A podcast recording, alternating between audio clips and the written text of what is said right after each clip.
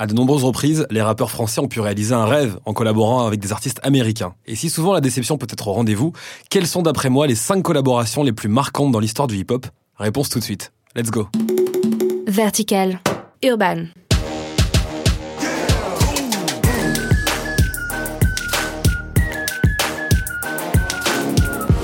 Hello tout le monde, c'est Emeric et je vous souhaite la bienvenue dans votre podcast préféré pour suivre toute l'actu rap et street culture en 5 minutes chrono. Et justement, en parlant d'actualité brûlante, jeudi dernier, le DJ producteur superstar Diplo, qu'on a aussi entendu avec Major Lazer, a dévoilé une collaboration surprise et surprenante avec notre rappeur français Niska.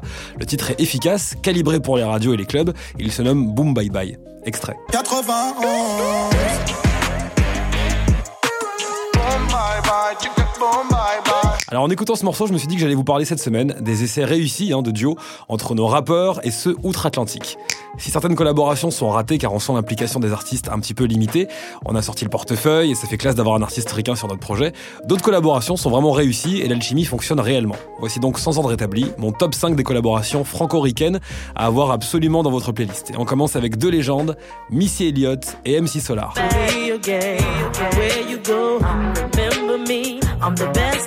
Bien avant Nicki Minaj ou encore Cardi B, la reine du rap américain avait un nom, Missy Elliott. Esthétique soignée et décalée, production taillée sur mesure, flow inimitable, avec son binôme le producteur Timbaland, et un carton total pour son deuxième album, The Real World, c'est en 99 donc où elle invitait sur ce titre MC Solar, un des pionniers, hein, je vous le rappelle, du rap en France, poète, rien à dire.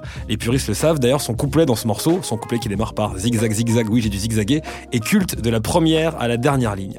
Cette collaboration a fait exploser le titre en Europe, le clip est culte, et l'alchimie était réelle à tel point que, chose rare hein, d'ailleurs dans ce genre de featuring, ils l'ont joué ensemble en live. C'est la grande classe. C'est très classe. On va rester dans les années 90 avec deux groupes légendaires.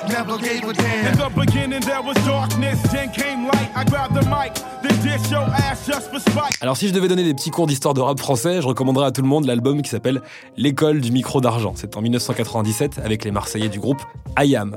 Ils étaient au sommet de leur art lors de la sortie de cet album qui est désormais donc culte. Ils l'ont d'ailleurs enregistré en grande partie aux États-Unis et le résultat est incroyable. Des morceaux qui sont devenus des références à l'image du morceau Petit Frère, L'Empire du côté obscur ou encore La Saga dont vous venez d'écouter un extrait avec le Wu-Tang Clan. Alors en réalité pour la petite histoire, ce n'est pas vraiment le Wu-Tang Clan en featuring, ce sont trois rappeurs qui sont présents sur la saga, ils font pas partie également du groupe, mais ils étaient bien membres de la famille élargie qui gravitait autour du groupe. Ce morceau est parfait pour des tonnes de raisons, mais ce qu'on peut surtout souligner, c'est qu'on sent qu'il y a une vraie collaboration entre les artistes, pas un simple feat posé par studio interposé, et vraiment ça s'entend. Autre rencontre entre un groupe culte et pas des moindres avec un des plus grands rappeurs de l'histoire, voici NTM et Nas. Chacun sa mafia. Chacun sa mafia, chacun sa mifa. Ce titre culte est arrivé au point d'orgue de la carrière des deux légendes du rap, le New-Yorkais Nas et les Français Cool Chain et Joey Star. Ce morceau devait être un morceau original, mais après les multiples refus de Nas de venir se réunir avec ses potes français, le morceau a simplement fini par être un remix d'un morceau célèbre de Nas que Cool Chain a remis au goût du jour. Bon, au final, tout s'est fait donc par studio interposé, contrairement au titre précédent, et même quand Nas est venu tourner le clip, il a refusé de s'associer avec Cool Chain.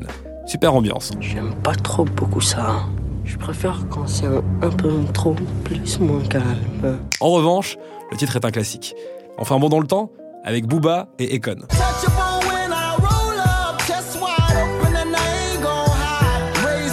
Nous sommes donc en 2010, Booba revient aux bases avec ce morceau limite boom bap dans lequel il retrace toute sa carrière, d'où le titre Lunatic, avec un piano très triste, un retour donc aux bases, hein, mais comme il n'a plus Ali, son ancien duo, sur Lunatic, pour l'accompagner, il va chercher son nouveau pote, Econ, un des chanteurs les plus célèbres de la planète à l'époque, qui multipliait les featuring.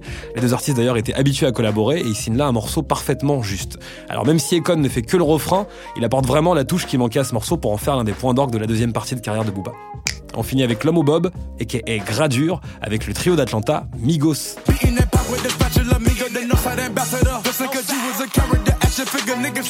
On est en 2015 et là Gradure frappe très très fort hein, en invitant dès son premier album Chief Kiff mais aussi le groupe Migos en bon trappeur qui se respecte et ben il s'est entouré des têtes d'affiche du genre. Un featuring qui aura marqué les fans du Shaggy et qui n'a pas fini de faire parler hein, tant nos amis de Migos sont devenus en quelques années un groupe majeur de notre époque. A noter d'ailleurs que prochainement sur Vertical Urban, on parlera de Lacrim qui sort prochainement un double album, ça sera le 8 février avec écoutez bien au casting Snoop Dogg ou encore Rick Ross et même 6 9 On débriefe ça très très vite et maintenant que vous avez 5 d'exception à écouter dans votre playlist. Je vous retrouve avec plaisir la semaine prochaine. D'ici là, parlez-en autour de vous, commentez, partagez. Ciao. Urban.